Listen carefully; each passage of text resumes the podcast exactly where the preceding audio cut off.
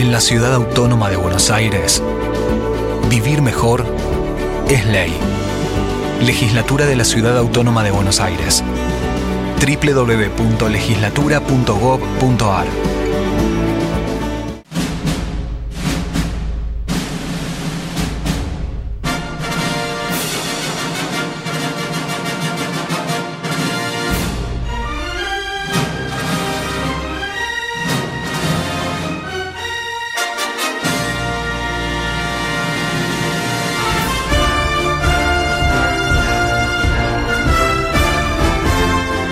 En algún lugar del multiverso flota el planeta 57 o varios de ellos, ¿no? Si es un multiverso.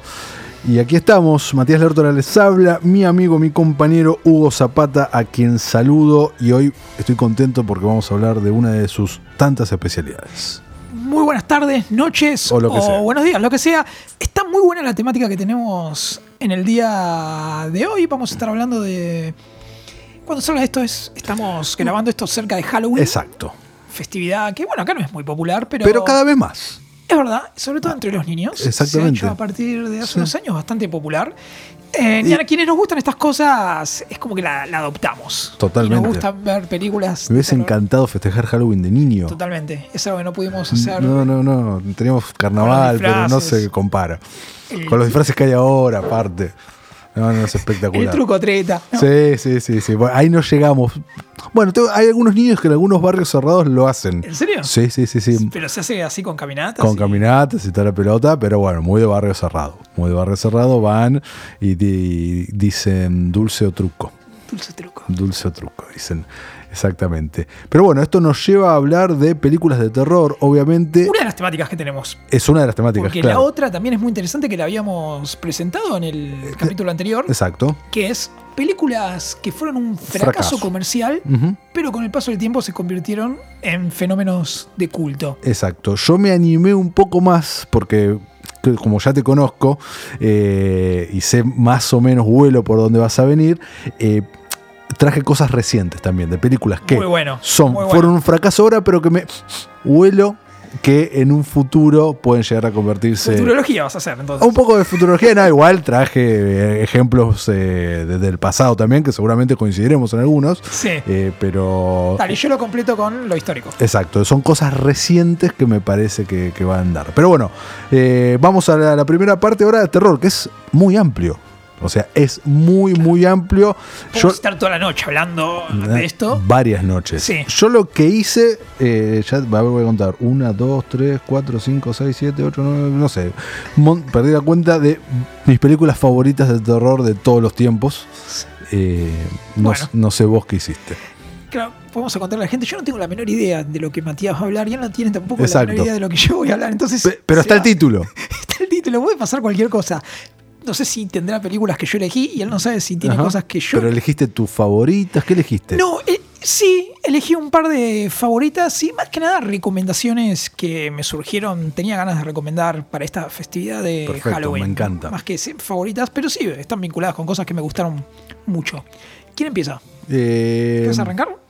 eh, no, arranca vos. ¿Arranco yo? Sí, sí, por Bueno, favor. voy a empezar con entonces con la primera recomendación Sí. del día de hoy, eh, y que tiene que ver con algo nuevo, que particularmente me, me encantó, estoy muy enganchado con esto y quiero compartirlo también por esta vía, ya lo hice a través de mi blog, y es el regreso contundente de Creepshow.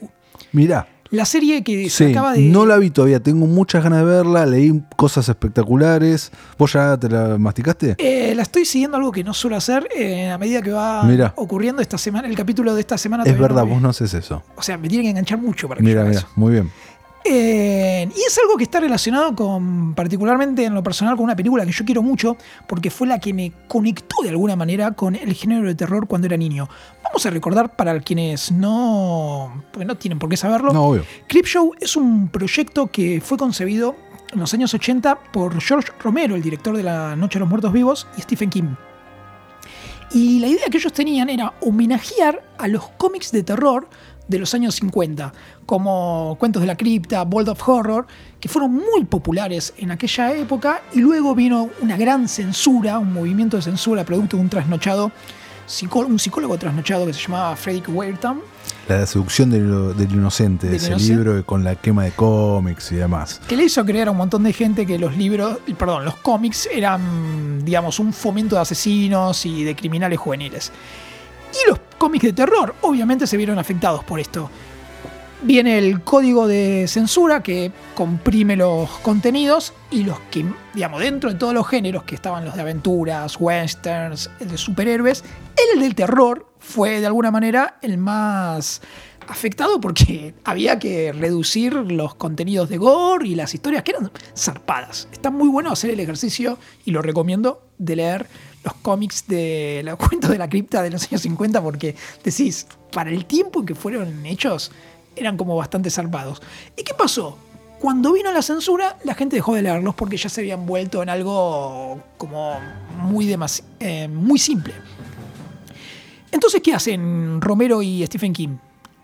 Homenajean a estos cómics con esta película, la primera que yo no la vi en su momento, obviamente era muy chico cuando salió, en 1982, que es la que traslada la experiencia de leer un cómic en el cine. Estamos hablando de una de las primeras, si se quiere, adaptaciones grosas del cine. Es un éxito y en 1987 viene esta película que fue la que vi cuando tenía nueve años por ahí y que me voló la cabeza, que era Creepshow 2. ¿Te acordás de Creepshow Sí, 2? claro, me acuerdo. La de la gelatina. Sí, sí, sí, sí, me acuerdo, me acuerdo, me acuerdo. Bueno, una cosa que cuando... En los 90, eso era Claro. Videoclub los 90, Fula, fula, fula. clásico. Sí. VH. Ya, de hecho, la tapa Sí, sí. decías, esto lo tengo que alquilar. Sí, sí. Esto lo tengo que ver. Cuando uno viste ¿Cómo era? Pará, ¿cómo era la tapa? Era el Creeper. Sí, ya, el Creeper señalando, sí, señor. Sí, La sí. pantalla. Sí, sí, sí. sí. Obviamente la tengo en DVD esa película, porque está entre mis queridas. Sobre todo porque viste que hay una, hay una edad, a partir de los, no sé cuándo fue la tuya, pero a partir de los 9, 10, donde ya te empezás a. Yo me di cuenta que el mundo se divide en dos. Los que amamos las películas de terror Sí. y los que las odian, que no pueden soportarlas. Yo tenía 10 años, 11 y era fan de, de- de verlas, aunque me asustara, no importa, quería verlas y bueno, al día de hoy las veo y qué sé yo. Y nada, ahora todo el tiempo me cruzo con adultos, incluso algunos colegas que las odian o les da miedo las películas de terror, y es verdad. Sí, hay gente que no la so- es verdad eso, hay gente que no la soporta o les molesta verla. Les les molesta- miedo. les da- Posta, le da miedo, hay gente que da mucho miedo. Sí, hay gente impresionable.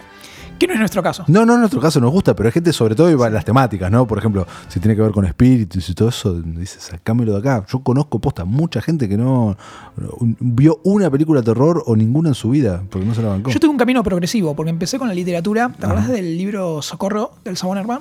Sí, que era un libro de cuentos Sí, sí, sí, sí, me de- acuerdo. De, terror y después vino bueno los, los libros de R.L. Stein con Goosebumps Ujú. y Fear Street que ahora están de moda de vuelta Eh, y después me fui metiendo ahí entre las películas más serias ¿no?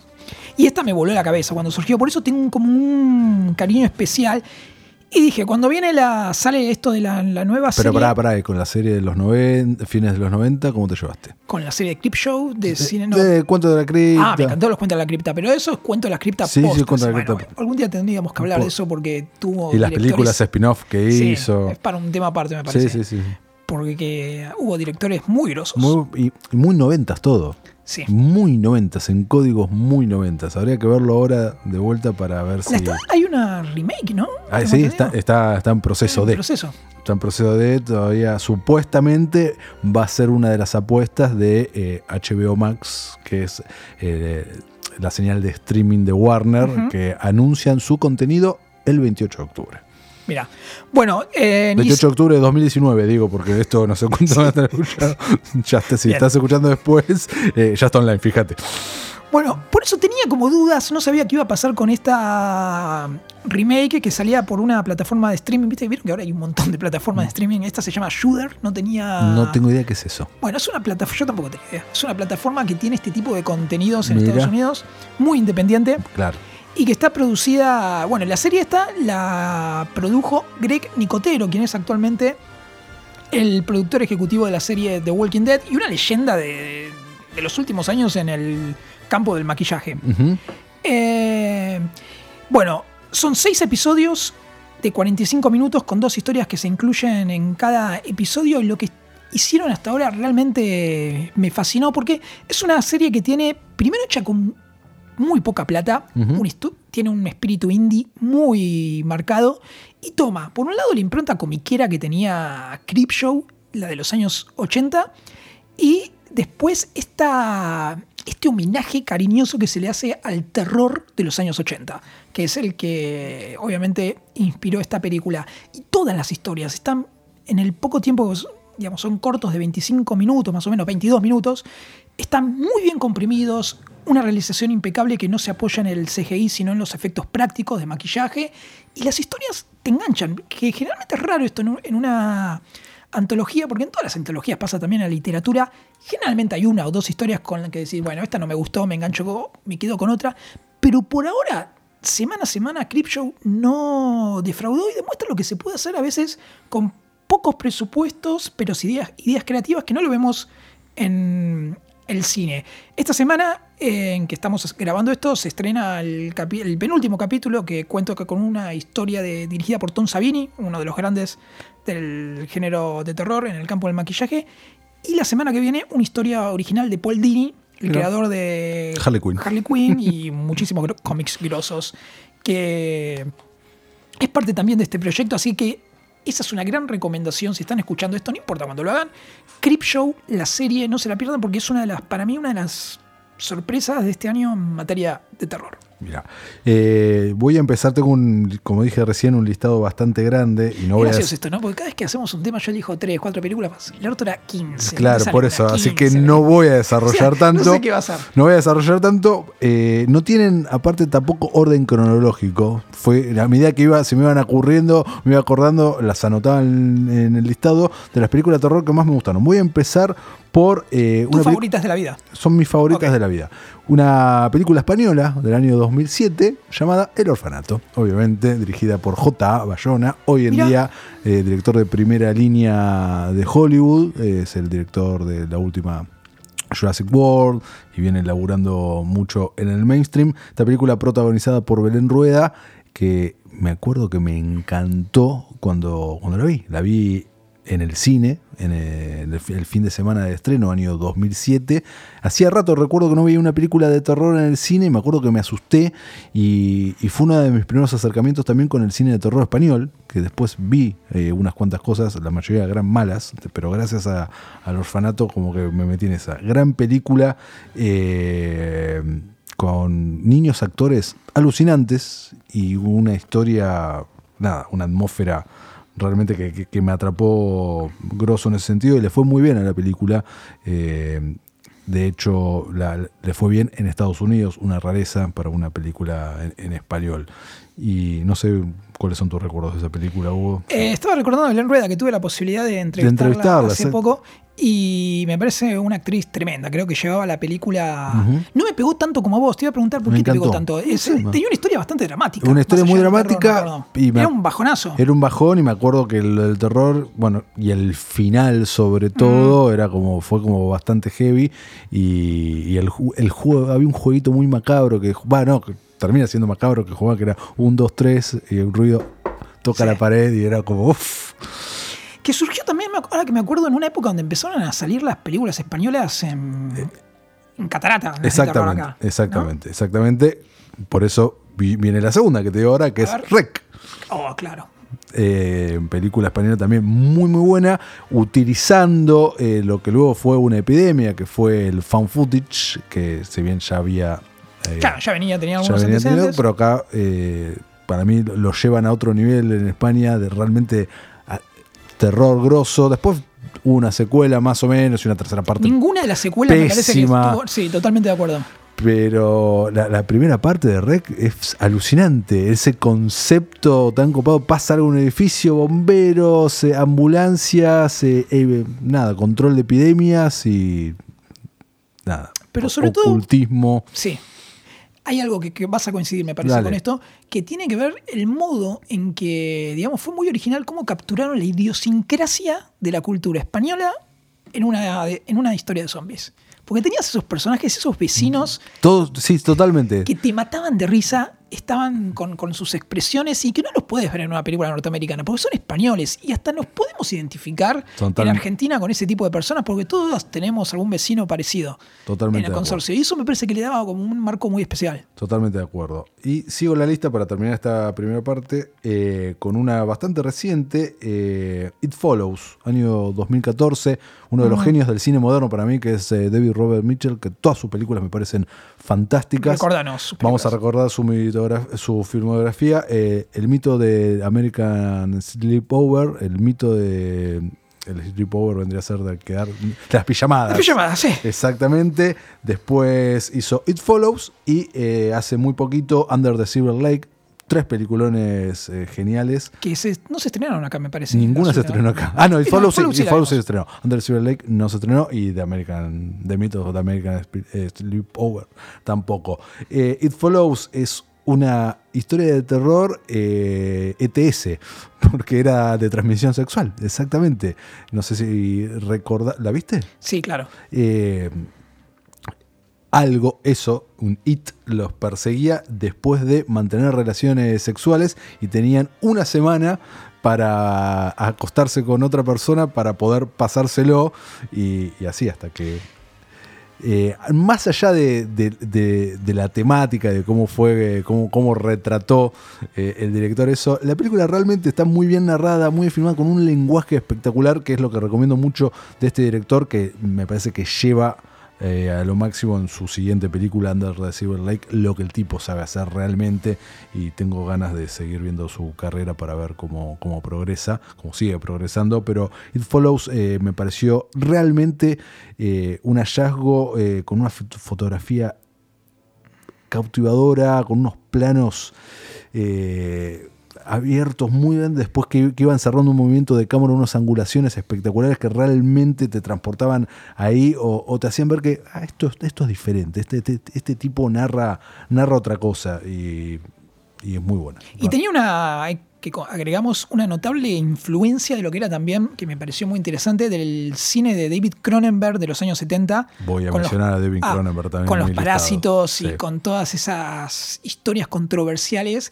que acá estaban presentes, pero no los copiaba. Tenía su propia identidad la película. Pero bueno, si te gusta mucho el terror, ibas a decir, ah, esto es, me recuerda a Cronenberg. Exactamente. Ah, la mía. Sí, sí, claro, dale. Estaba colgado en la tuya. No, no. Eh, bueno, una de mis temáticas favoritas dentro del terror es el concepto de la casa embrujada. Que Sí, es trillado, claro. puede ser trillado, se hacen muchas pelotudeces, pero cuando está bien trabajado puede funcionar muy bien. Y esta película que elegí es una de mis favoritas, de hecho, y se llama una, probablemente una de las grandes obras maestras del género de terror. The Haunting. Una película dirigida en 1963 por Robert Wise, que marcó como la bisagra, es como el padrino de las casas embrujadas. Es la película que, bueno, no lo digo yo, lo dice Scorsese, que entiende más que nosotros. Es la película que todo el mundo quiere imitar y que de hecho está basada en la popular novela de. Bueno, se me fue el nombre. Eh, no, no, acá lo tengo, que Gil. De la novela de Shirley Jackson, claro, de Haunting of Hill House, que el año pasado tuvo su adaptación en, En una la serie de Netflix. En la serie de Netflix. No la vi todavía. Tengo Muy entendido que buena. es muy buena. Y me dijeron que me parezco el protagonista. Varias personas. No había reparado en eso. Para, yo- para mí tampoco. Pero- Vi fotos, pero no vi la serie todavía. Y me dijeron, che, ¿te pareces a de Hill House? Digo, ¿es fachero? Sí, gracias. Bueno, yo no lo vi parecido, pero no importa. Eh, no tiene nada que ver la, la La serie, serie de Netflix. Es una. eh, que está bueno eso porque se han hecho varias versiones de esta película, de esta historia. Eh, y esto va por otro lado, la de Netflix. Pero la original, que es la adaptación de, de Haunting en 1963, es una película que fue muy interesante porque trabajó el tema de la casa embrujadas desde el aspecto psicológico. La historia tiene que ver con No me la acuerdo. un grupo de personas que no se conocen entre sí, Sí. y son invitadas por un parapsicólogo a una casa que supuestamente está embrujada. Es verdad. Ahora ya me acordé. Que fue esto, fue parodiado hasta el cansancio y fue remakeado hasta ayer. Sí.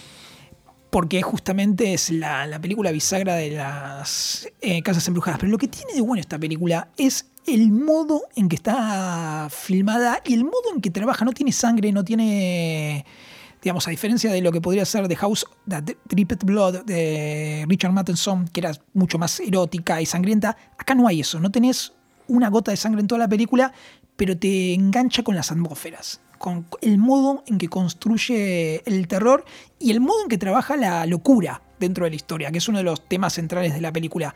Y hasta el día de hoy sigue siendo aterradora de ver esa película, a la vez por cómo están construidas las escenas, cómo están desarrolladas los personajes. Eh, no hay con qué darle, es una de las grandes obras y se consigue fácil. No van a tener, si quieren ver The Haunting, la original del 63, no van a tener problemas para y vos conseguirla. decís que se banca, eh, más allá de lo maravillosa que fue en su momento, un visionado actual. Bueno, totalmente supera en materia de terror, so- por, por la manera en que trabajan los aspectos psicológicos. Te- sobre todo si la ves a oscuras, esa película, eh, con las actuaciones que tiene, eh, realmente sigue siendo algo impactante. Se hizo una remake en el año 1999, Sin Corazón, Sin, Al- Sin Alma, con Liam Neeson y Catherine Zeta-Jones, ¡Es verdad! pero que No justamente no tenía... No era buena. no era buena, no sabía construir todo lo que había tenido de bueno la original. Lo único positivo de esa película es el trabajo del artista argentino Eugenio Zanetti, diseñador de producción, que hizo un laburo, Doble ganador de Oscar. sí, un grosso de aquellos.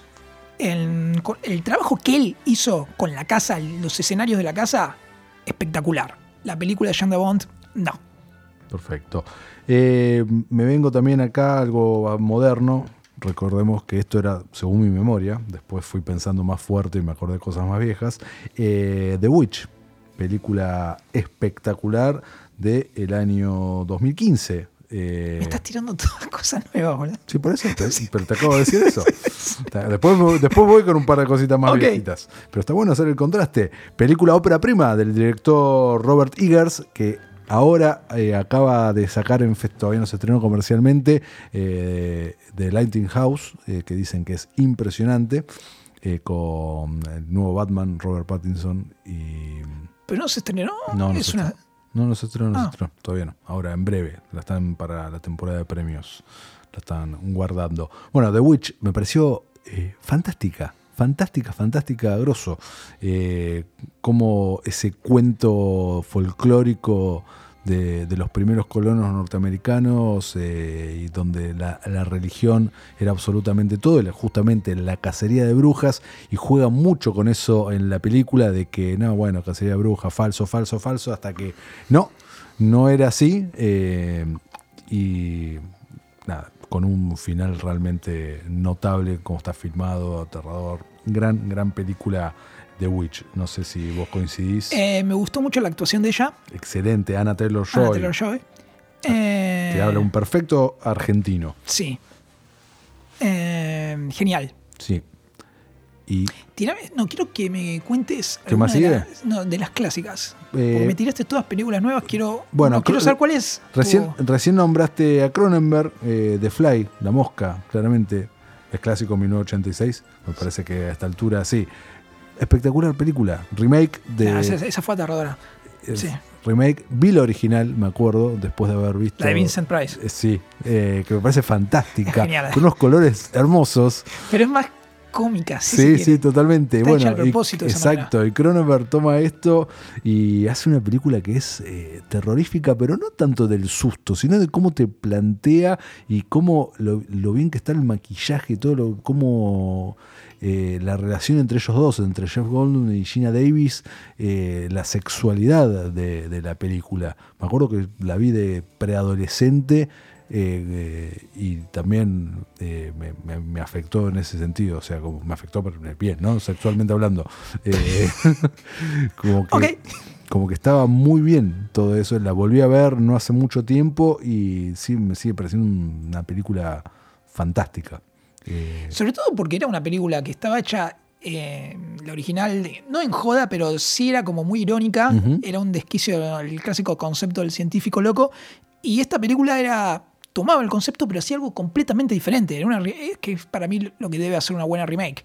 Reinterpretarla desde otra visión. totalmente de acuerdo. Y, y era aterradora la película, y sobre todo por el drama del personaje de Jeff Goldblum. Y los efectos que eran tremendos. Lo ves hoy siguen siendo Sí, no, siguen siendo muy buenos. No es CGI, es todo maquillaje, todo, todo cuadro práctico. cuadro. Así que ahora voy a decir otro ejemplo de eso. Pero hablando de clásico, acá también bien clásico, eh, una película de terror que supe apreciar luego más de adulto que cuando la vi por primera vez, porque cuando creo que no la entendí cuando la vi por primera vez de chico, o no supe apreciarla, que es Suspiria. Suspiria, clásico De Darío. de Darío Argento, exactamente, que hablando de remake, tuvo su remake este año, que a mí me gustó Sí. mucho, porque tiene eso que vos decís, fue reinterpretada la historia desde otro lado y la aportaron de otra manera, pero la de Argento eh, está tan bien narrada cinematográficamente hablando y el diseño de arte es tan eh, que, que influenció eh, mucho al cine norteamericano y, y todas esas películas que siguieron después también ahí en, en- en Italia que, que me parece magnética. Hoy de vez en cuando me encuentro tal vez mirando alguna escena o algo porque algo me recuerda a ella y en YouTube prácticamente está bien dividida toda para estudiantes de cine y, y es impresionante. Y la música. La música, Qué no, todo, todo, la combinación, la combinación perfecta entre, entre la música y, y lo que uno ve. eh, repito, no sé si te asusta hoy en día esa película. No sé, eh, puede ser, ¿eh? Ojo. Puede llegar a que- perturbar tal sí. vez, pero tal vez es un poco exagerada. En 1977 seguro que sí. La comparación sería con la remake de, de- de hoy, que sí te puede llegar a, a causar algún tipo de sobresalto.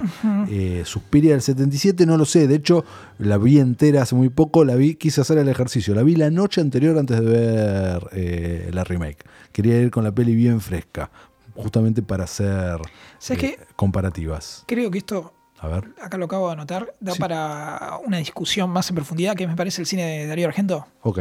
Podemos. No me ejemplo. con esa cara diciendo por qué. No, no, no, no, dale, dejémoslo en el tintero. Sí, sí. Creo que da para profundizar. último- ¿No viste en películas? Sí, en Sí, sí, películas, sí. No sé si las vi todas. Estoy pensando. La última fue la de Drácula, ¿no? Sí, Que parece una joda. sí, un quincho era el, Exactamente. el castillo. Era un quincho en serio, una en cosa. serio.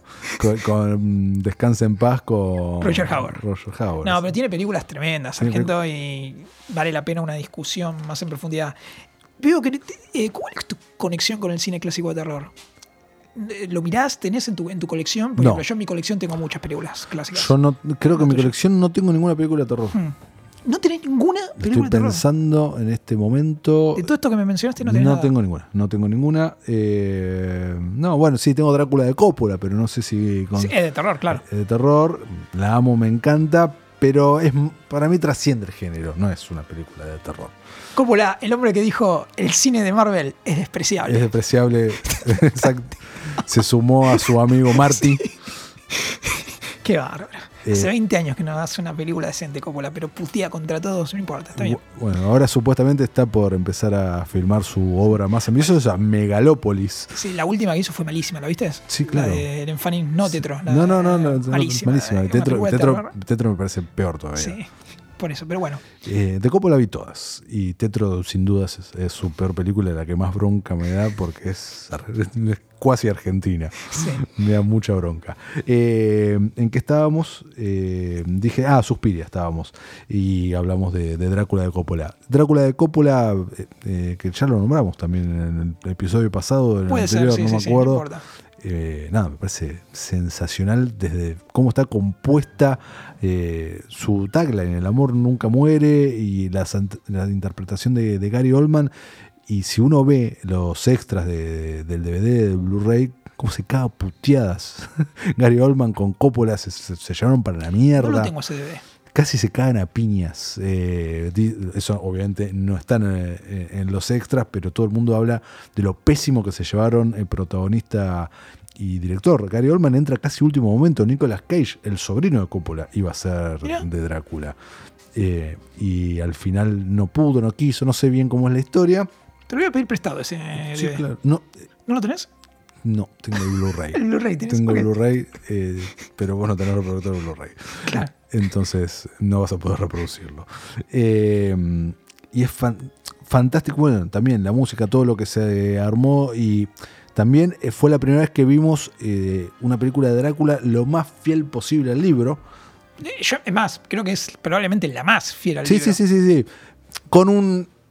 me- a mí me parece un gran acierto de, de- de Coppola hacerle esa especie de, de intro que le hizo que eso no está eh, Ah, en el libro contando eh, cómo Drácula llega a ser tal, le da otra profundidad. El origen de Vlad el emperador. Exactamente. Del empalador. eh, le da otra profundidad al personaje y su relación posterior con Mina. Sí. Eh, película que ganó Oscar también a, a efectos eh, visuales y que fue ninguneada para otras categorías Qué locura eso, mayores. Hoy en día una película así le, le- le iría muy bien. Y como detalle de color, eh, película que brindó el flipper más jodido de la década de los 90. Se hacía putear si lo jugaste en las salas de video, lo odiabas. Lo odiabas porque lo hicieron tan complicado que era imposible sacarle multiballs, estar jugando un rato largo. Y de hecho, lo dicen, no lo digo yo, los especialistas en, en el tema, es lo más complicado que se hizo en los, años- en los años 90. Estaba buenísimo, toda, tenía, estaba bien adaptado a la película, pero era jodidísimo. El flipper Qué de, dato, ¿eh? de, coso, de Drácula. Eh, una más antes de pasarte Dale. la pelota. Bueno, voy a ir un clásico absoluto. Recordemos, esto fue según mi memoria.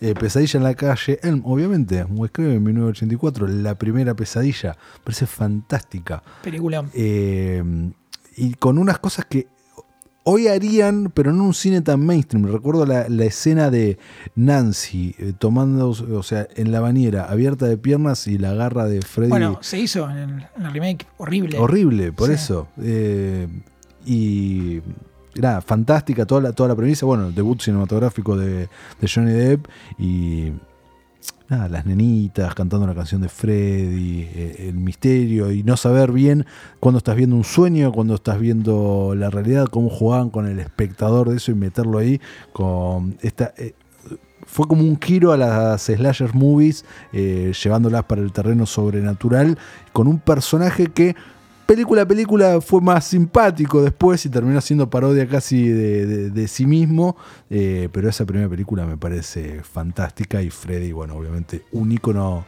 total. Tengo toda la saga, igual que la de Martes 13. Ujú. Me parece que son. ¿Cuál es tu preferida? La primera me imagino. Ah, de Pesadilla. Sí.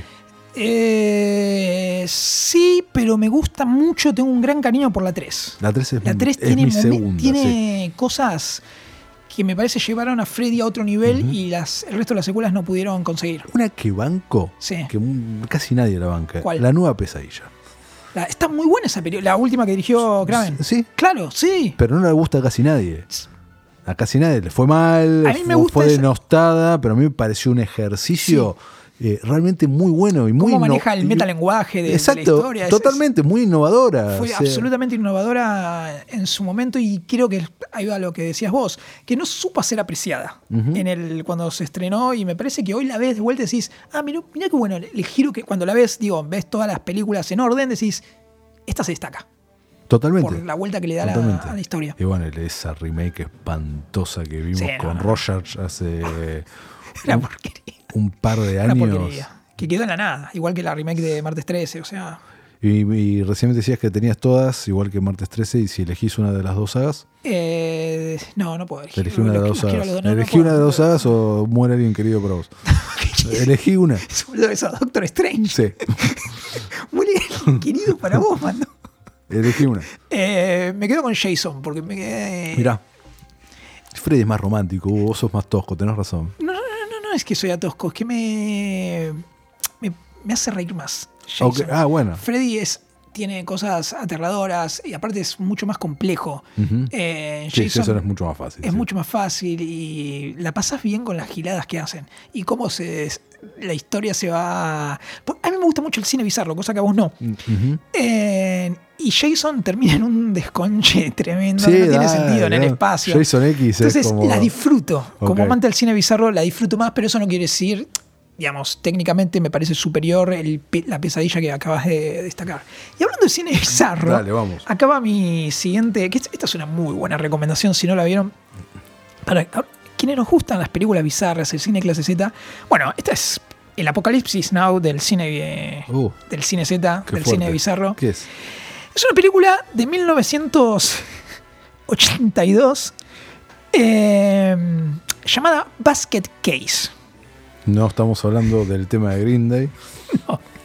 En castellano la pueden encontrar como ¿Dónde te escondes, hermano? No la vi.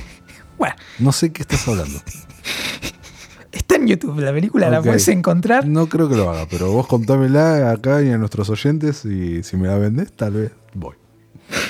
Es la historia de un muchacho que llega a Nueva York con una canasta Llena de sueños y ilusiones. No, no, no. no. Ok. Llega con su hermano deforme adentro de la canasta. Su hermano deforme dentro de una canasta. Porque, claro, eran dos siameses. No, ya, ya no quiero ver eso. Ya me suena como que lo pongo. ¿Qué mierda es esto el minuto 4? Eran dos hermanos siameses se está cagando de risa que no puede más. que fueron No separados. te tiene que asustar, no te No, tiene que causar esta gracia. Pero esperá que llegue al, al tema. Los hermanos son separados por un por unos doctores que dicen, bueno, vamos a separarlos Sí. para que puedan tener una vida normal. Pero no tienen una vida normal porque el- el- uno de los pibes termina convertido en una masa uniforme Y lo llevan en una canasta. y lo llevan en una canasta. Entonces los hermanos, ofendidos porque los separaron y no pueden tener esa comunión, viajan a Nueva York para vengarse de los, De los médicos. de los médicos. Entonces el pibe este va con una canasta ¿Y qué hace?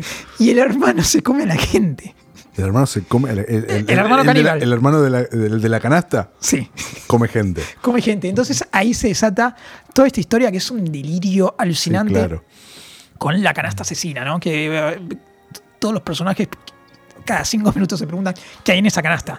Que va el pibe eh, por toda la ciudad. Lo que tiene interesante esta película, más Sí. allá del delirio de la historia, es que fue filmada en, en un momento en Nueva York en donde la ciudad era absolutamente decadente.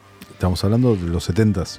No, 1982. De hecho, el director de la película se inspiró caminando por Times Square cuando vio toda la decadencia, todos los pandilleros que había. Antes de que asumiera Arturo Giuliani y limpiara la ciudad. En ese momento, la película, digamos, cuando se hizo la película, no es lo que es hoy. Hoy Times Square es un lugar de lujo, es un lugar fantástico, pero en ese momento no podías caminar por Times Square. De hecho, en una de las películas de cuando Jason va a Nueva York, que en realidad es Canadá, pero en la historia nos hacen creer que es Nueva York, ¿a dónde va? ¿Dónde termina? En Times Square con todos los pandilleros. Así era. Y esa decadencia urbana de cómo era el, digamos, la Nueva York decadente de los 80 la tenés plasmada porque fue filmada en las calles, en esos lugares donde no se metían las producciones em, de las grandes estudios. Y que fue dirigida por ¿Por un director que me olvidé el nombre ahora, pasa nada. pero que es un grosso del cine bizarro. em, y que brindó otras joyas como por ejemplo Frankenhooker, ¿la viste? No. Es la- el cuento de Frankenstein, pero con una chica prostituta que se termina convirtiendo en una, ases- en una asesina. Mientras vos mirabas todo eso, yo creo que consumía Coming of Age. Bueno, y así, así se Y así terminó cada uno con su terminó cada uno con sus locuras.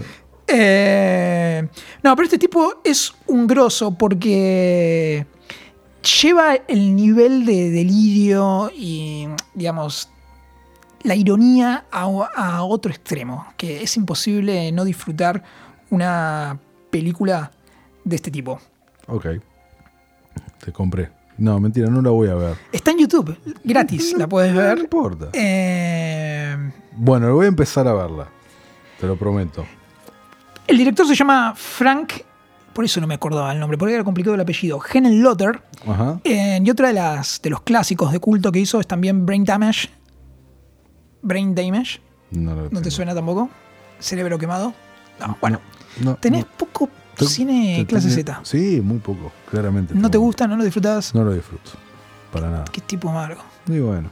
Eh, te voy con otra también eh, moderna de un director que acaba de estrenar película. Esta es del año 2014, que es The Babadook, película australiana. Pero me estás tirando todas películas nuevas. Yo ¿Y quiero, lo que te acabo de decir? pero tirá una de las. ¿De qué? Voy con un clásico muy obvio. Bueno, la siguiente en mi lista es El Exorcista. William Franklin, 1973, peliculón, redefinió el género, pero no hay mucho más para decir. Eh, es espectacular y ¿qué más podemos decir de- del Exorcista más allá de las cosas raras que pasaron en ese rodaje, eh, las cosas que pasaron luego de ese rodaje, eh, cómo fue revistado? Que fue hasta hace muy poco la película de terror más exitosa de la, de la historia, fue destronada por It, la primera parte, en 2000. En materia de taquilla hablamos, no en materia de cine. No, no, no, en materia de taquilla, claramente. Eh, el Exorcista fue realmente un- una bisagra eh, en el género, eh, ya en un Hollywood que bueno, se está, ahora se está hablando mucho de eso, ¿no? Eh, luego de la, de la última película de Tarantino, de que de- después de, lo- de los crímenes de, de Zero Drive en el 69, que eso realmente manchó toda la industria, y como que em- em- empieza a haber otro tipo de Hollywood que y dicen que el exorcista no, nunca la podrían haber hecho sin Cielo Drive, por ejemplo. Sin, hay mucho. Eh, no sé quién dijo eso, pero Hay unos cuantos. Es interesante escuchar y leer las teorías de realmente cómo fue el cambio de paradigma entre fines de los 60 y principios de los 70, de cómo se perdieron ciertas inocencias y ciertas cosas eh, eh, en, el, cine que, se decidió ir como un paso eh, más adelante en lo que se mostraba, en la, crudeza de, algunas cosas. Y aquí fue justamente con el género de terror, obviamente, algo supuestamente inverosímil, pero con un anclaje bastante grande en experiencias. Claro, pero lo que pasa es que no hay- entramos en un terreno de, de confusión ahí porque si no falta que le digamos, bueno, gracias Charles Manson por revivir el cine. No, y no es así, claro digamos, no. Eh, digamos. El nuevo Hollywood del que vos estás hablando de los años 70 nace producto de una transformación de, de la industria, no por el. Ya sé a dónde vos estás apuntando, pero digo, digamos, la, la transformación pasa porque los el cine hollywoodense mainstream termina a quedar en manos de lo que es lo que era antes el cine de autor. Entonces aparecen todos estos directores como Martin Scorsese, aparecen George Lucas, aparecen Spielberg, que ¿cuál es la, la característica que tienen?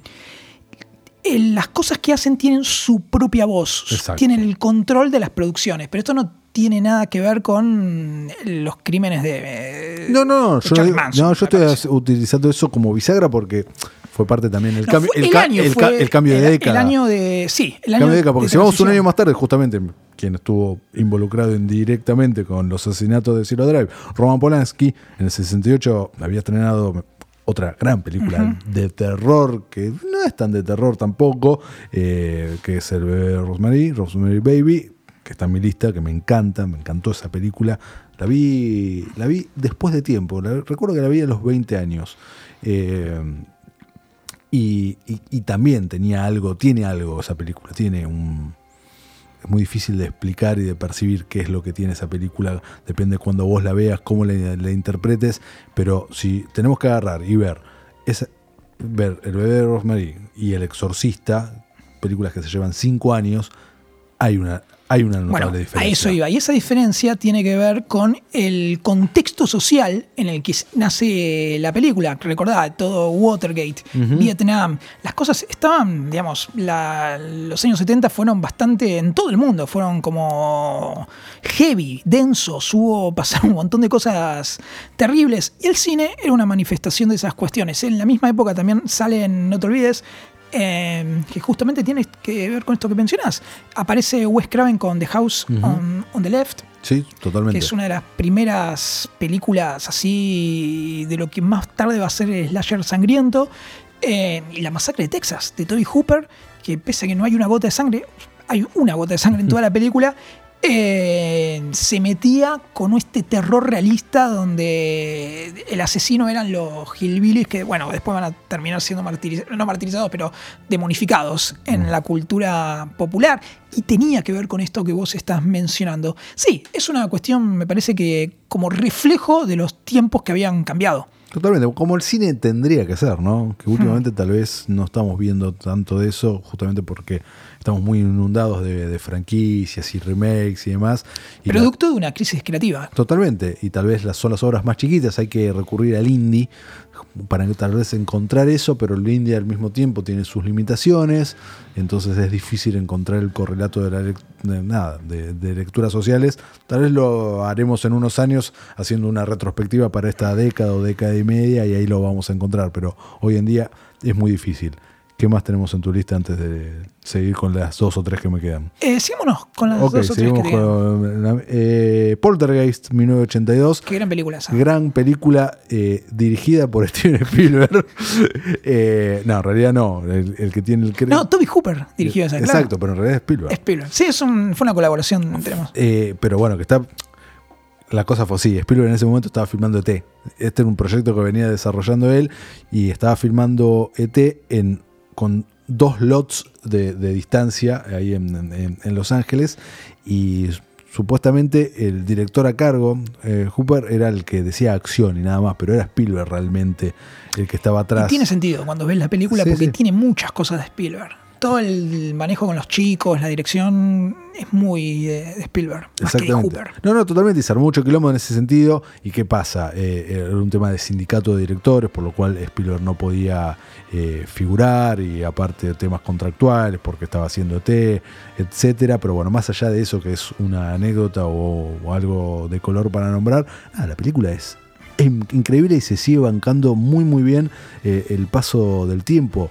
Eh, y con todo lo que sucedió después también, un montón de gente le pasaron cosas, eh, que está- tanto en rodaje como después, y la protagonista, la nena que hizo las tres películas, eh, Que era muy buena actriz. muy buena actriz, eh, muere antes de que se estrene la tercera parte, siendo todavía una nena De una enfermedad. una enfermedad y todas las leyendas que devinieron en base a eso. Quien hacía de la hermana mayor fue asesinada por Sí. el novio, una cosa Ah. terrible. Y una cosa más terrible todavía es que los esqueletos que aparecen en la película, Eran reales. Sí, Exacto. eran reales, era gente que había muerto eh, y aparecieron ahí los cadáveres Sí, sí, en sí. la película. eso le, le echan la culpa de que la Ahí película hubo- está maldita, Y justamente. qué sé yo, le- pasaron cosas en Sí, esa sí, sí, sí. producción, entonces de cuando empezás a recopilar, quién sabe. Totalmente. Bueno, Poltergeist me parece. Y aclaramos que a mí por lo menos no me gustó la remake, me pareció completamente, No. ya me lo olvidé de hecho. Sí, sí, me había olvidado ¿Qué? que había una remake. No, no, pésima, pésima, pésima. A ver, repasando mi lista, eh, me quedan dos. Una muy actual y una más viejita. ¿Cuál querés?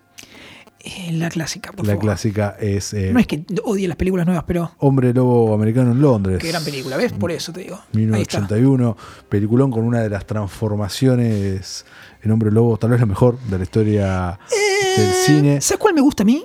Una película. John Landis, eh, sí, pero creo que ahí empata con Aullidos. Aullidos muy bueno también. Esa es un peliculón de aquel. En materia de hombre lobos, creo que está ahí a la par. ¿eh? No, y no sé si me quedo con Aullidos. Eh, Porque Aullidos es más de Hombre Lobo. Es más de hombre lobo. Esta es una historia de, de una aventura, una historia de amor, con un elemento sobrenatural que desencadena en el tercer acto. Los dos primeros actos de la película, y hay algo raro. Y eso es lo que tiene bueno también. Hmm. Eso es lo que tiene bueno y que la película se la sigue bancando espectacularmente. Después tiene esa secuela espantosa de, lo- de, de la década del 90 que Hombre Lobo, sí, Hombre Lobo americano en París. Eh, pero con una buena banda sonora, recuerdo. Pero lo único. Eh, pero esta me, me parece genial y el final de la película realmente te deja mal, es desolador, porque logran conjugar, es una especie de King Kong, porque tiene eso también, y que te, te logran retransmitir eso a- al espectador, que sientas empatía y pena realmente por el protagonista lobo asesino hijo de puta, Sí. pero que no tenía control de, de- de sí mismo. Y nada, eh, realmente muy buena película. Y si me vengo acá, en el tiempo, para cerrar, eh, El Conjuro Oro me parece El conjuro. uno. Sí. Me parece un peliculón asombroso. Eh, James Wan. Antes que se desvirtuara para mi gusto. A vos te gusta la franquicia, pero A mí para me gusta mí la fran- ya se, se fueron de mambo. A mí- Ya se convirtió en una joda que no, no causa. A mí me gusta la franquicia, no sé, no todo el universo. Mm. Eh, Conjuro 1 me parece fantástica, el Conjuro 2 me parece una muy buena película. Coincido. Ahora, todo ese universo, las Annabelle, la monja, La eh, Llorona. la Llorona, etcétera, y algunas me gustan más que otras, pero ni en pedo están a la altura de lo que es la película madre, que es el Conjuro. Eh, nada, contando los casos reales o más o menos de- de- del matrimonio Warren. Eh, muy interesante eh, buscar y analizar historias eh, de ellos que en internet está lleno y uno puede leer y hay buenos ensayos también en YouTube. Pero bueno, más allá de, de lo que fue realidad o no, la ficción, el Conjuro 1, sin tocar incluso su caso más paradigmático porque fue llevado al cine varias veces, que es el eh, Amityville, La Casa de Amityville. Gran película. gran película, pero que le hicieron cuántas veces ya. Y esto una saga larga de 7, 8 películas, Por eso. más o menos. eh, ir a los casos tal vez no tan conocidos eh, de ellos. De hecho, la tercer conjuro que está en producción ahora va a tocar uno que incluye un hombre lobo. Eh, y me parece, nada, como, como el clima, como James Wan hace que los jump scares, o sea, los uno, vos vos sabés que va a venir el susto y te asustás igual, eso habla de una buena construcción. eh, nada, La Noche del Demonio La primera era muy buena también, La noche del demonio, ¿de cuál estamos hablando? de James Wan. Sí, totalmente. Sí, sí, sí, sí. sí. Que a veces se confunden, pero son dos sagas distintas. Son dos sagas distintas. Eh, esa es muy buena. Y en honor a lo clásico tenemos que mencionar también, queda para otro, otro especial, eh, Evil Dead, Sí, totalmente. la trilogía, pero eso Es- da para un tema aparte. me Totalmente, San Raimi genio y la trilogía espectacular, sí, parece. Y obvio. toda la evolución que tuvo es algo fantástica. No vi la serie. Yo tampoco. No vi la serie, me hablaron muy bien, La me, tengo hablaron, pendiente. me hablaron muy mal, sí. Basta, estoy podrido. Están como divididas las opiniones, ¿no? Estoy podrido de la lista de los pendientes. Esa, la, la vida no es que, alcanza es que no para podés ver todo. todo. Es imposible, ya te lo dije. Sí, sí, sí, sí, es imposible hacer esas elecciones, me- me pesa en el alma. Eh, no, sabes que igual al hacer repaso mental, no tengo ninguna película, a, a diferencia como hablamos los capítulos pasados, que lleve realmente conmigo en el corazón. O sea, no tengo ninguna de estas pelis. No En- experimentás el terror, no lo vivís. En formato físico. Me gusta, lo vivo en el momento, pero después no. Bueno, está bien. Entre una película de terror y una coming of age, ¿qué elegís? Una coming of age, pero mil veces. ¿Por qué, boludo? Porque me fascina el género y me fascina descubrir la coming of age perfecta. Siempre la estoy buscando. Qué enfermo. Estoy buscando la coming. Ahora estoy muy enganchado. Me voy, me voy de tema, me voy, salgo Está bien, está un poco por la tangente. Eh, un libro que me gustó muchísimo, un libro Coming of Age, el primer libro de John Green, Oh, llamado Looking for Alaska, Oh. Buscando Alaska, gran libro. Son todas iguales esas historias. Es como el Nicholas Spark de los. No digas los eso, John, no digas eso, John Green. Siempre lo mismo. No, el no, nene, chico conoce chica, Bueno, eso sí, se bueno, pelean. pero eso es coming of age. siempre lo mismo. No, bueno, no, Prefiero lo- ver a Jason matando No, gente que. Luke me for. Alaska es chico con esa chica, Sí. sí. Pero Sí, no en tiene- Alaska. Pero no, no, no, no. Alaska se llama la chica. Eh, no tiene eso que vos decís y por eso también es muy original y muy bueno. La cosa que Looking for Alaska eh, hace muchísimos años, cuando, vamos, no tanto, creo que fue 2005, cuando, sí, 2005, cuando se publica automáticamente, eh, Paramount compra los derechos para hacer la película. Nunca la hizo. Después se adaptan dos horas más de, de John Green en el cine, que es eh, La culpa de Bajo las Estrellas, que acá le pusieron Bajo el mismo cielo o algo así, que era Sí. la de eh, niña con adolescente con enfermedad terminal. Y después vino eh, Paper Towns, otra, es así una coming of age fantástica, Ni, ni la vi esa. eso, o sea, sigo largo. hermosa. Total la comentás vos. Sí, no, no, exacto. no, Eh, salto esa película. hermosa coming of Déjame de age. joder. Eh, y entonces ahí se activó eh, la película de, de Looking for Alaska, pero se cayó. ¿Por qué se cayó? Looking for Alaska corrió la misma suerte que el que es el ídolo literario de, de John Green y el autor de mi libro preferido de todos los tiempos, que es The Catcher in the Rye, escrito por eh, Salinger, eh, porque fue prohibido en algunos colegios y en algunos estados por su contenido de sexo explícito y eh, excesos con eh, alcohol y alguna sustancia entre adolescentes. Entonces, siempre se supo que iba a ser una película muy controvertida de vender si la filmaban tal cual dice el libro, entonces había quilombos de suavizarla por,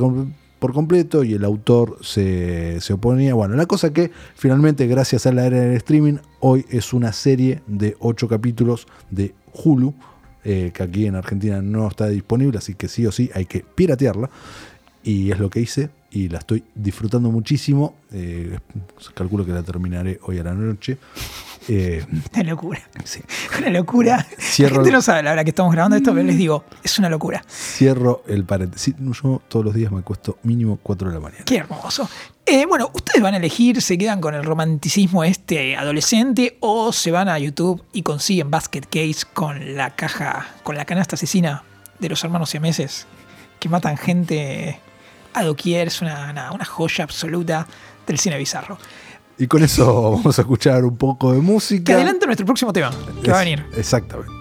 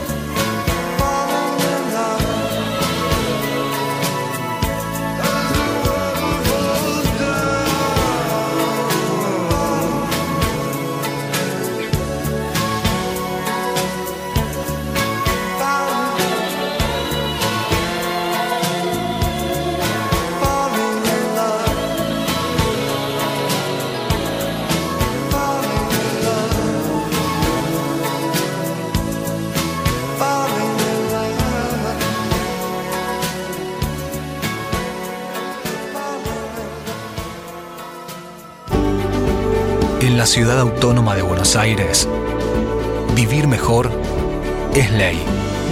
Legislatura de la Ciudad Autónoma de Buenos Aires. www.legislatura.gov.ar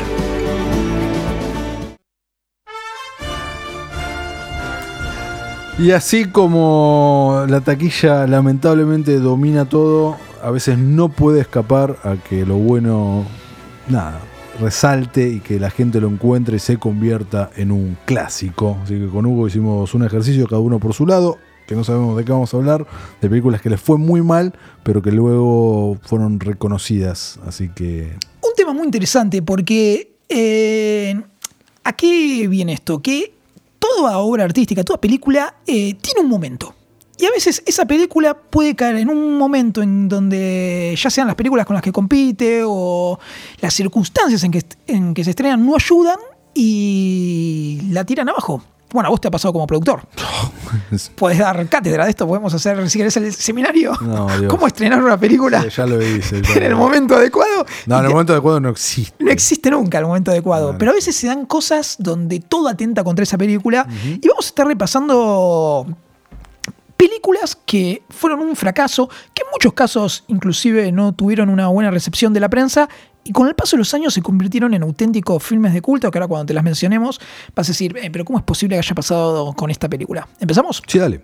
Bueno, mi primera película creo que es como una, un exponente icónico de este tema por todo lo que pasó y es Highlander. Película. Qué banda sonora, Dios. Bueno, mirá, tenés la música de Queen. Ya con eso, banda sonora de Queen a full. En Queen en un momento, estamos hablando del 86, o sea, imagínate.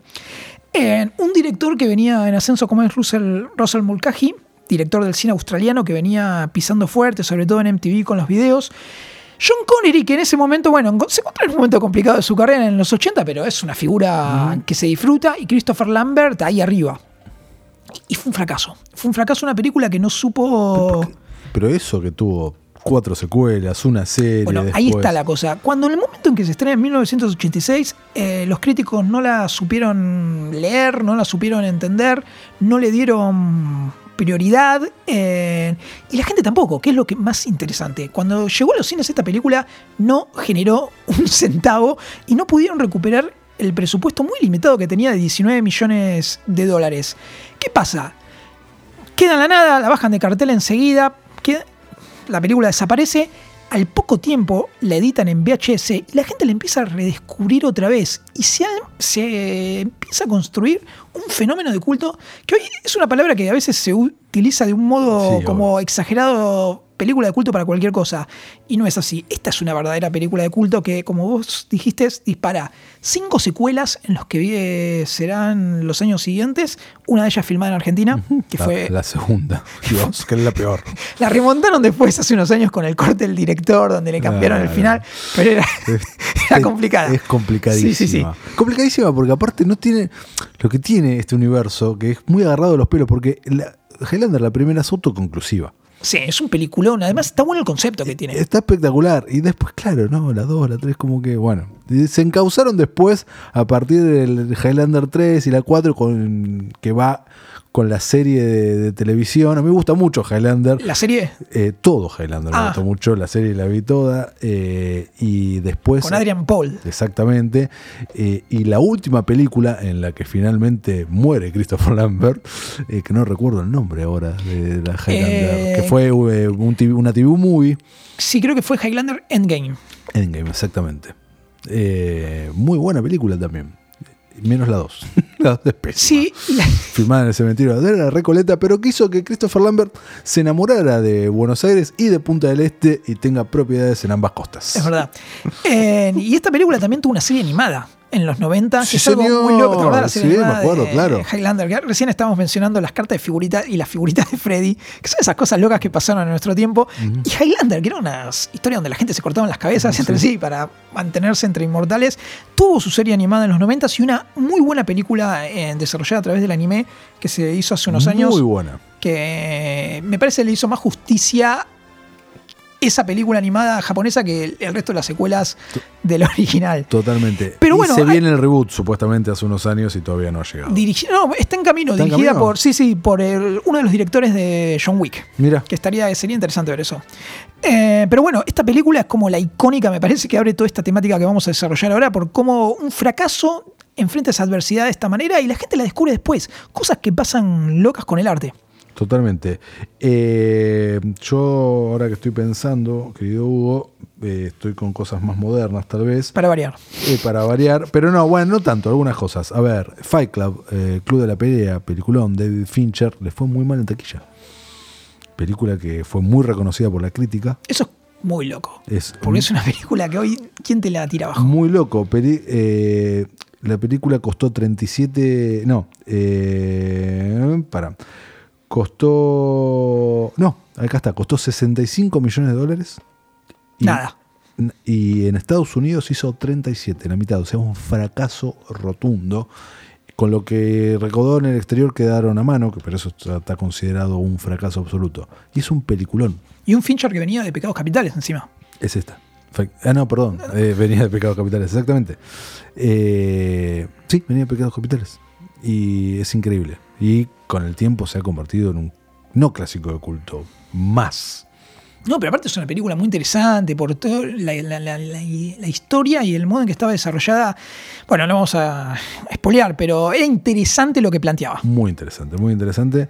Eh, y justamente la, eh, la figura de Fincher, que es uno de los directores tal vez más indelebles de, de- de hoy en día Sí, en es- actividad, yo no creo, por lo menos a mí todas sus películas me parecen realmente muy sólidas. La que menos me gusta es la única que hizo por encargo, que es La chica del dragón tatuado.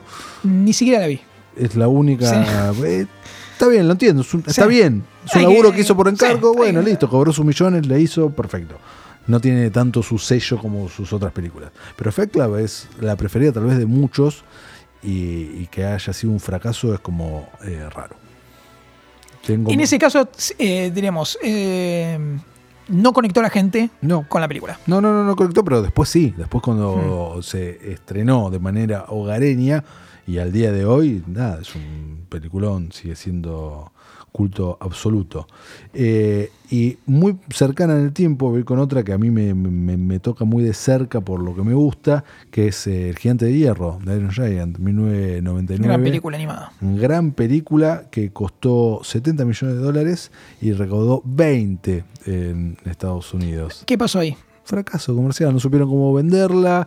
eh, se había estrenado Toy Story 2, eh, no cerca, pero más o menos, y había como otra otro tipo de cine animado, tal vez se, se quería ver. Y la película no realmente no la vio. La gente conectó más con el público adulto, con el, con el público niño. Y, pero después le empezó a ir muy muy bien en, eh, en la venta y en, el merchandising y hoy en día es un icono total el gigante. Bueno, otro caso icónico, que acá tenemos una circunstancia diferente. Recién estamos hablando de, bueno, de películas que no conectaron con la gente. Y tal vez un director que está como maldecido, por decirlo de alguna manera, eh, tiene una maldición con sus películas, que es John Carpenter. Digamos, uno Sí. de los, nadie lo discute a Carpenter como director, es uno de los grandes maestros del cine de género. Pero es un gran eh, hacedor de fracasos también. Eso es lo loco, que la gran, digamos, es un director que tuvo más frustraciones que alegrías en su carrera y son muy pocas las películas que funcionaron comercialmente. Y el caso icónico de, de esta temática es La Cosa. De 1982, una película que es la remake de un clásico de, de la ciencia ficción de los años 50 que está buenísima por cómo la reversiona. La convierte en una historia de terror que era tremenda con Kurt Russell, una de las grandes películas de Kurt Russell, en la Antártida, la manera en que maneja los escenarios, eh, todas las criaturas esas extraterrestres que eran terriblemente zarpadas en materia sí, de sí. violencia. ¿Y qué pasa? Esta Ah, película ¿Cómo va construyendo el clima aparte también? es un porque- peliculón. Una joya de- del cine de terror y. Pero indiscutida, lo que vos estás diciendo. Nadie, nadie osaría decir nada, la cosa, eh, no, no, ni en pedo. Bueno, cuando se estrenó, sí. Los críticos Increíble. la odiaron la película porque era de como demasiado violenta, pero ese no fue el problema que tuvo eh, en la cosa para no funcionar. ¿Qué pasó? La película se estrenó dos semanas después de ET, el extraterrestre de Spielberg. Que ET venía arrasando con todo. Y no pudo, digamos, capturar ese público que quería ver una propuesta diferente en materia de ciencia ficción. Y en la misma semana del estreno, que esto lo hablábamos recién, ¿con qué sale? Con Blade Runner. Claro. Entonces se lo comió también la promoción de esa película y quedó como en la nada la película. No tuvo, sumale las críticas negativas, pero no fue ese el problema de la cosa. El problema fue el momento en que se estrenó. Y pasó desapercibida en la cartelera y terminó siendo redescubierta con el paso de los años y hoy es uno de los clásicos, como decíamos, como Matías, indiscutido. Pero vos fíjate qué loco, que agarrás la filmografía de Carpenter y son pocas las películas donde él pudo disfrutar un éxito comercial. Tenemos Halloween, Escape de Nueva York, eh, El Príncipe de las Tinieblas, que es otra gran película en onda así de Drácula. Y listo, y para de contar, porque el resto Son todos fracasos son comerciales. todos fracasos. Desde Mirá. 1983 a la actualidad, todas las películas que hizo no funcionaron. Su último éxito fue Christine en el, en el 83. Y desde entonces no, no la pega. Es un director que es, digamos, amado dentro de la gente que disfruta el buen cine y de la industria, pero los estudios de cine es como que lo tienen Mira, para las secuelas, para las remakes, más que nada, o- como vimos el año pasado con Halloween. Pero que está en plena producción ahora, la, nueva. la secuela, pero es Secuela. más de lo mismo, Ah, es sí, Halloween, sí, sí, es Michael claro. Myers. Estamos hablando, es un- se le complica a Carpenter poder sacar cosas. Igual, igual es un hippie que está fuera de Eso hoy del ambiente. decir, es un hippie, no le importa nada. No le importa nada. No le Por importa eso. nada, el chabón vive ahí, está muy bien. Eh, me dejaste el pie que recién nombraste Blade Runner. Durante muchísimos, muchísimos años se habló de la secuela de, de Blade Runner. Que, que sí, que no, que sí, que no, que sí, que no. Mientras tanto se sacaban seis versiones, si no me equivoco, de Blade es Runner. tremendo eso, hay como sí. ¿Cuál, cuál es la, la- la Blade Runner que va? No, yo perdí la cuenta ya. Creo que fue la última. No sé, ¿viste? Hay varios cortes. Hay varios cortes, eh, que cada uno tiene lo suyo y están muy bien. eh, pero bueno, mientras tanto se hablaba de la secuela que finalmente llegó hace un par de años, que es Blade Runner 2049, que fue un fracaso.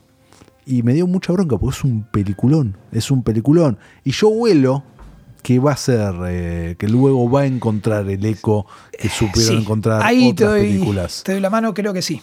Creo que es una película, no, no, no sé qué pasó ahí. No supo ser. No, yo sí sé lo que pasa. ¿Qué Es una película de ciencia ficción de alto presupuesto, estrenada para un público que no lo consume hoy en día. Es, eh, estamos en la época de la saga franquicia superhéroes, eh, 2017 y no, la verdad que no. Se estrenó un par de semanas antes que Liga de la Justicia, Dios.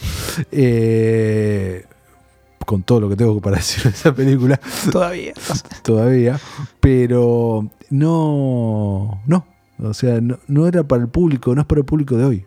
Y lame- es, lamen- lo digo como un- lamentándolo, ¿eh? porque es impresionante. todo porque era está- una- era una- está planteada, sí. cómo está filmada, como to- to- todos los detalles. Una apuesta fuerte por el hecho de que se están metiendo con un clásico que nadie quería secuela, era como qué va a pasar con esto y sorprendió, es una gran película, una gran continuación, impecablemente conectada con la original, un Harrison Ford impecable. Todo, todo, todo muy bien. eh, no, es, es impe- eh, impecable. eh, Ryan Gosling, bárbaro.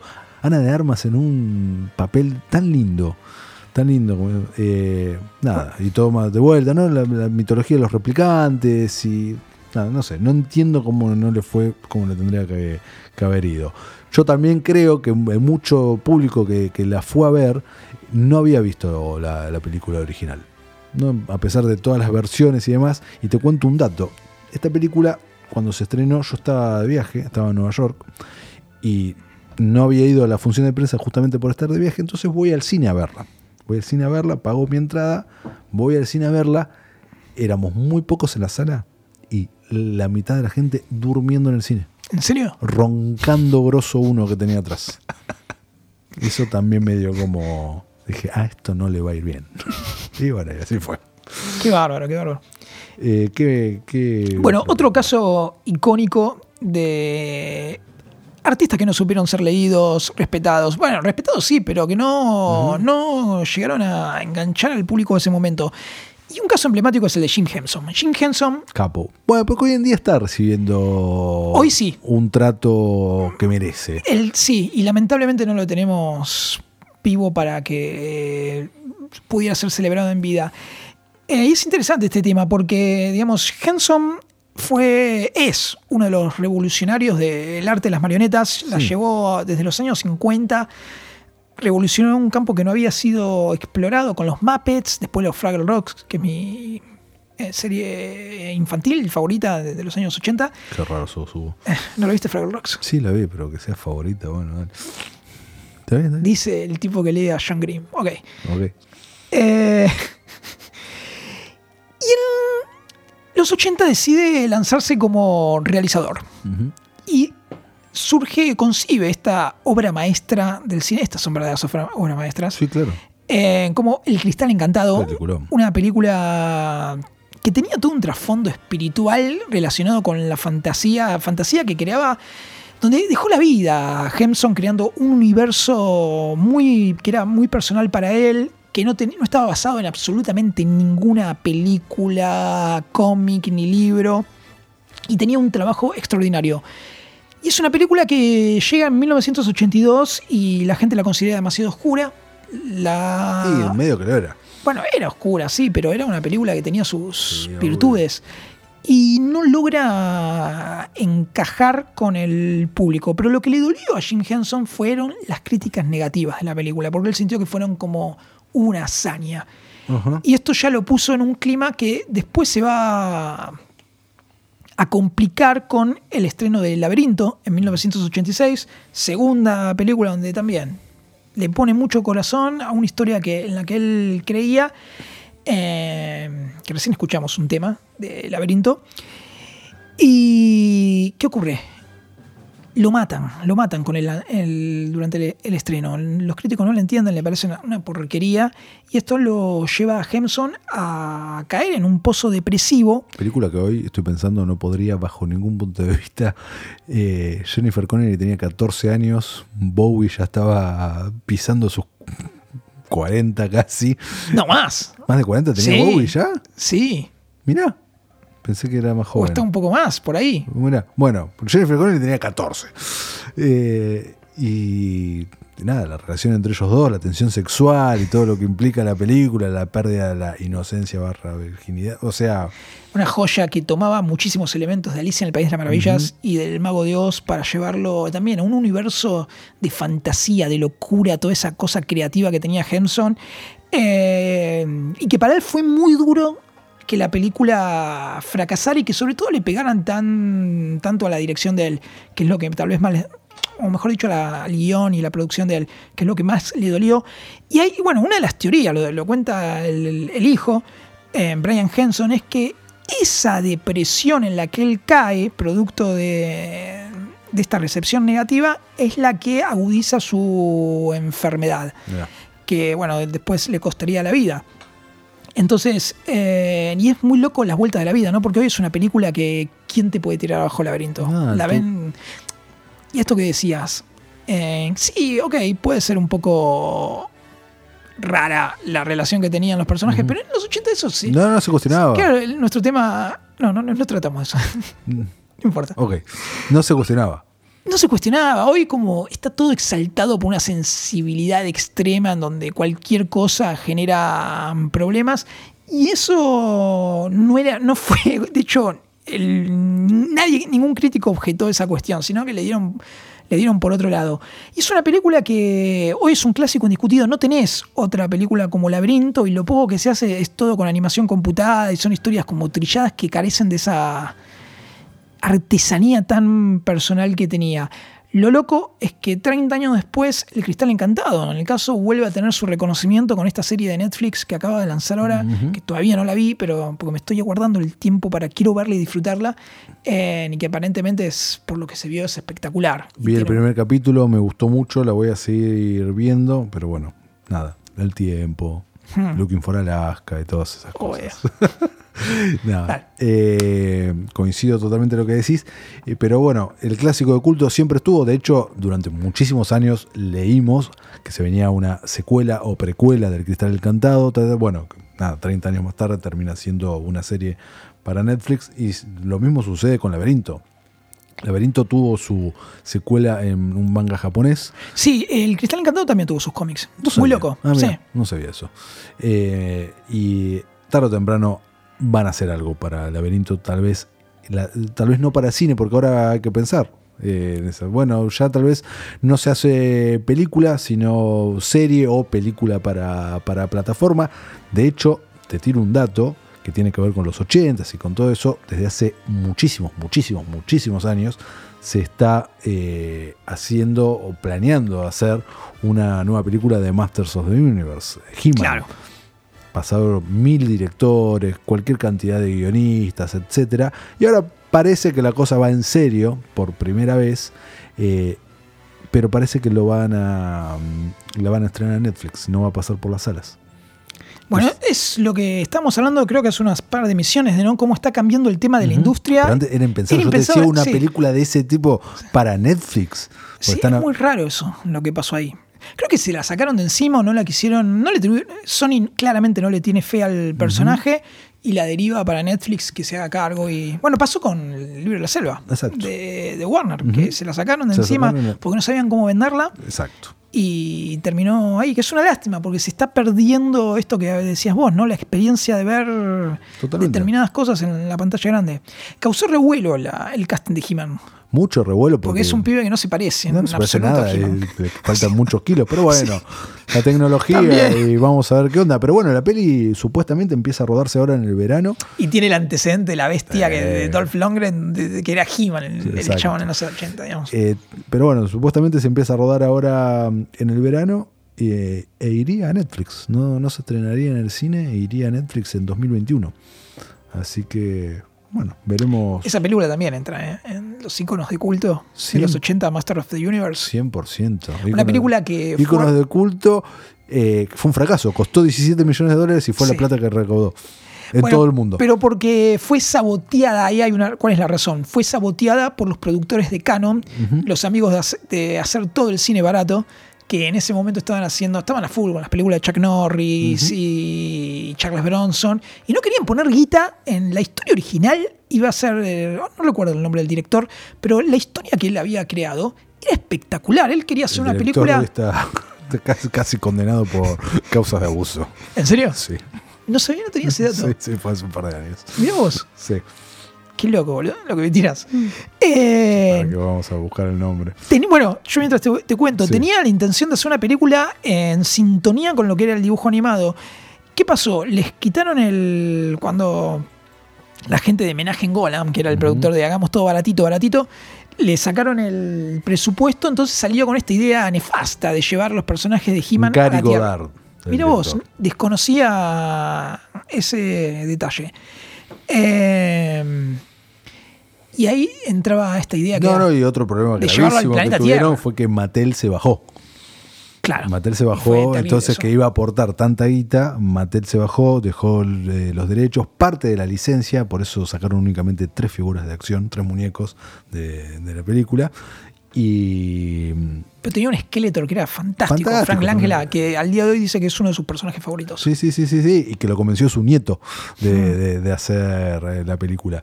Eh, yo no estoy tan seguro que se haya convertido en un clásico indiscutido. Me parece No, no, que tipos como vos y yo lo disfrutamos. Película de, de- que tiene su culto de los de la gente que es nacional que vivió los 80. Exacto, Es una esa película que la recordás con cariño. Sí, sí, totalmente. claro. No, no, la- está en mi colección, la tengo en Ah. Blu-ray. Bueno, eh, y, ahí está. Y me, me- me encanta, me encanta, me encanta. Me parece fantástica la intro de la peli, el final. El diseño de arte de Eternia es no, fantástico. Fantástico. Y hay muy buenas, eh, muy buenas anécdotas de, de- de ese, de ese rodaje que la vamos a hacer cortita porque si no nos vamos. Pero bueno, tiene que ver con un clásico. Que eh, realmente no tenían guita. Y allá, a diferencia de, de Argentina, más en la década del 80, eh, los sindicatos se manejaban diferente. Entonces, contrataban por día, a veces por semana, a, los técnicos. Y, y- un, un par de veces que no les pagaban. Entonces eh, los tipos se sentaban, en huelga, y aparecía uno de los productores y decía, por favor les pido, antes de que termine la jornada, yo les voy a pagar, pero necesitamos filmar porque tenemos alquilado esto, esto, lo otro. Salgan de ahí. Y arreglaban entre ellos, filmaban y real, esto lo cuenta, lo cuenta el director. hay un mini documental en YouTube, búsquenlo, no recuerdo el título, pero que tiene que ver con esto, porque esto no está en los extras, donde cuenta que aparecía con una valija de plata y les pagaban billete.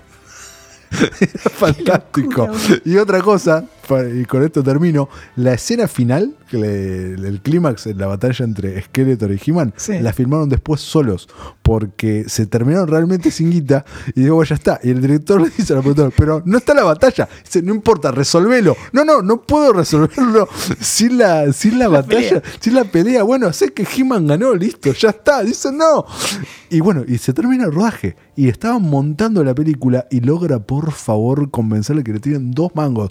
Pidió boludo, dos pesos con 50 y lo llevan a, lo, lo llaman a Frank Langella y a Coso y hacen muy improvisadamente la pelea, que son tuki, tuki, tuki, no hay gente, no hay nada, la filmaron en otro escenario y después pueden poner eso. Qué delirio. El mundo canon. El mundo canon. Exactamente, que en ese mismo momento estaba filmando Superman 4 y con, Otro. con el mismo resultado en el mismo año 1987. Bueno, que después terminó en quiebra, ¿no? Claro. Exactamente. Así que, y te tiro como para terminar, eh, películas fracasos comerciales modernos.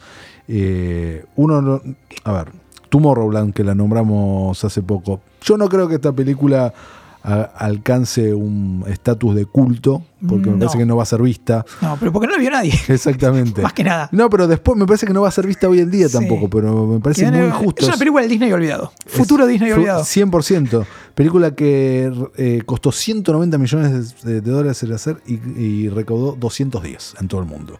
Dirigida por Brad Bird del Gigante de Hierro. Exactamente. Bueno, hace poco vos nombraste también en el capítulo anterior eh, Peter Pan, la versión de 2003.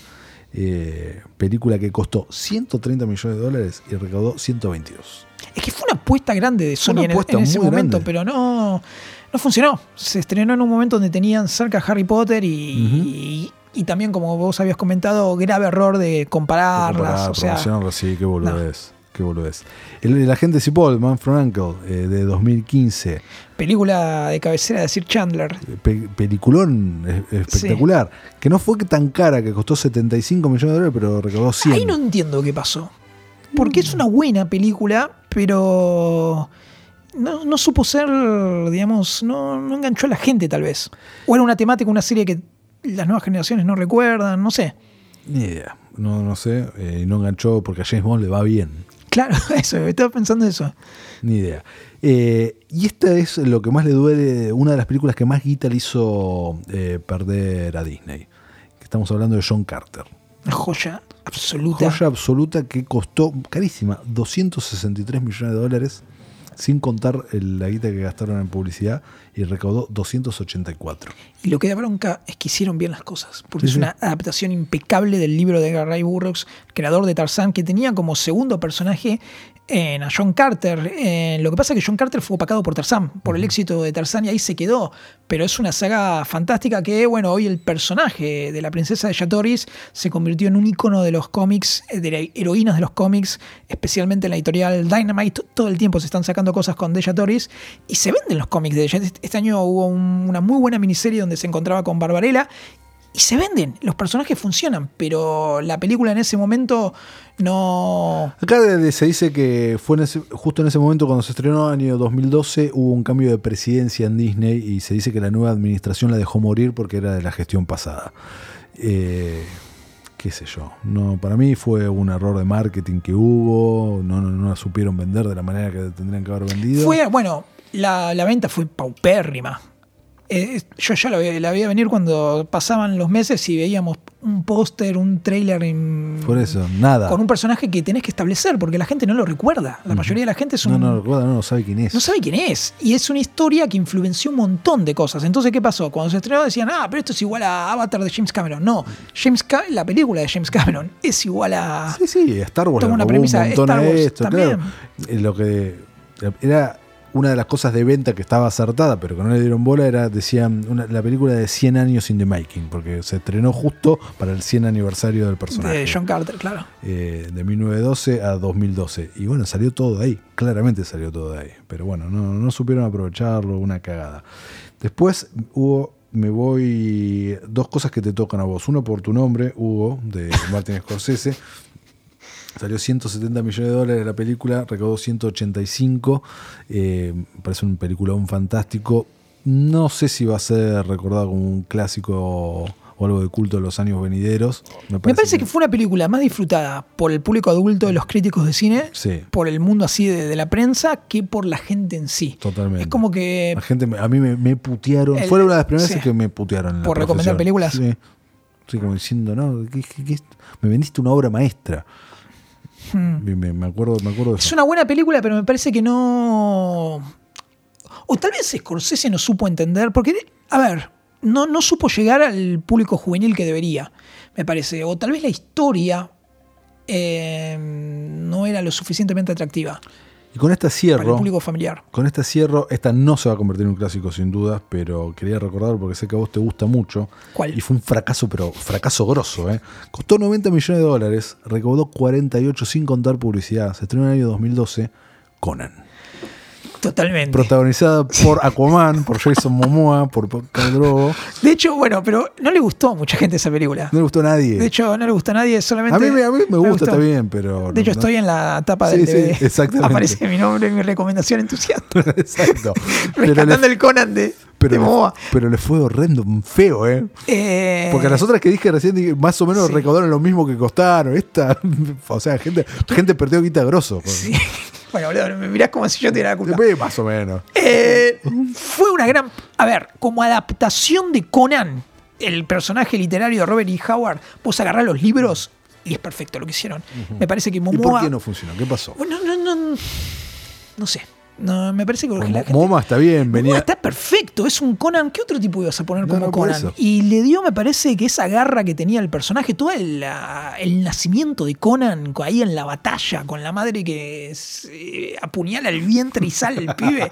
Eso es bien Howard, bien zarpado de lo que son los relatos de Conan. Estaba, de, la violencia de Conan estaba presente, pero no funcionó. Me encanta de esa película todo el primer acto con el pibito. Obviamente, no, no tenía las aspiraciones de superar a la gran obra de John Milius, que es el clásico, y con Arnold no lo podés superar. Pero era un buen Conan. Digamos, es como el caso de Brandon Root con Superman. No, no era Christopher Reed, pero fue un buen Superman en su momento. O sea, y esto es lo mismo, pero no, la gente no se enganchó. Sí, No. Desastre. ¿A vos te gustó? A mí me gustó, me acuerdo que me gustó, igual me la olvidé, ¿eh? Hmm. O sea, pensé Conan y es Arnold. Son las Claro, dos claro. películas de, de- de los ochentas. Que viene postergada Qué cosa. el regreso de Conan. Postergadísimo. Pero Arnold, eh, yo creo que lo. bueno, calculo que dependerá mucho de esta Terminator. Se la juega. Se la juega. Se la juega en esta Terminator que viene con dudas. Ya lo vamos a estar Muchas hablando. dudas. Probablemente en nuestra próxima- Seguramente próxima la, la semana que viene vamos a estar hablando de Sí, Terminator. dudosa. Exactamente. Así que bueno, creo que hasta acá llegamos, a no ser si querés No, no, algo. fue más que. Estamos perfecto. Recomendamos películas, Un montón. repasamos. Gran repaso, muchos títulos tiramos. Así que, bueno, busquen Planeta 57 en sus plataformas, que ya va a estar ahí Spotify. subido, todo, todo, todo junto. Eh, eh, mientras grabamos esto, hay problemas, y todavía no está, pero estamos laborando para usted. Así que, bueno, nos vemos la próxima. Hasta la próxima.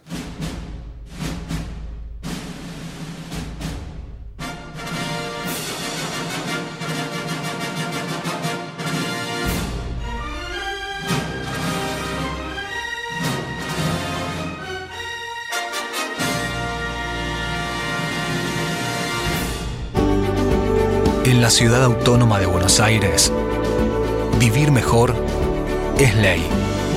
Legislatura de la Ciudad Autónoma de Buenos Aires. www.legislatura.gov.ar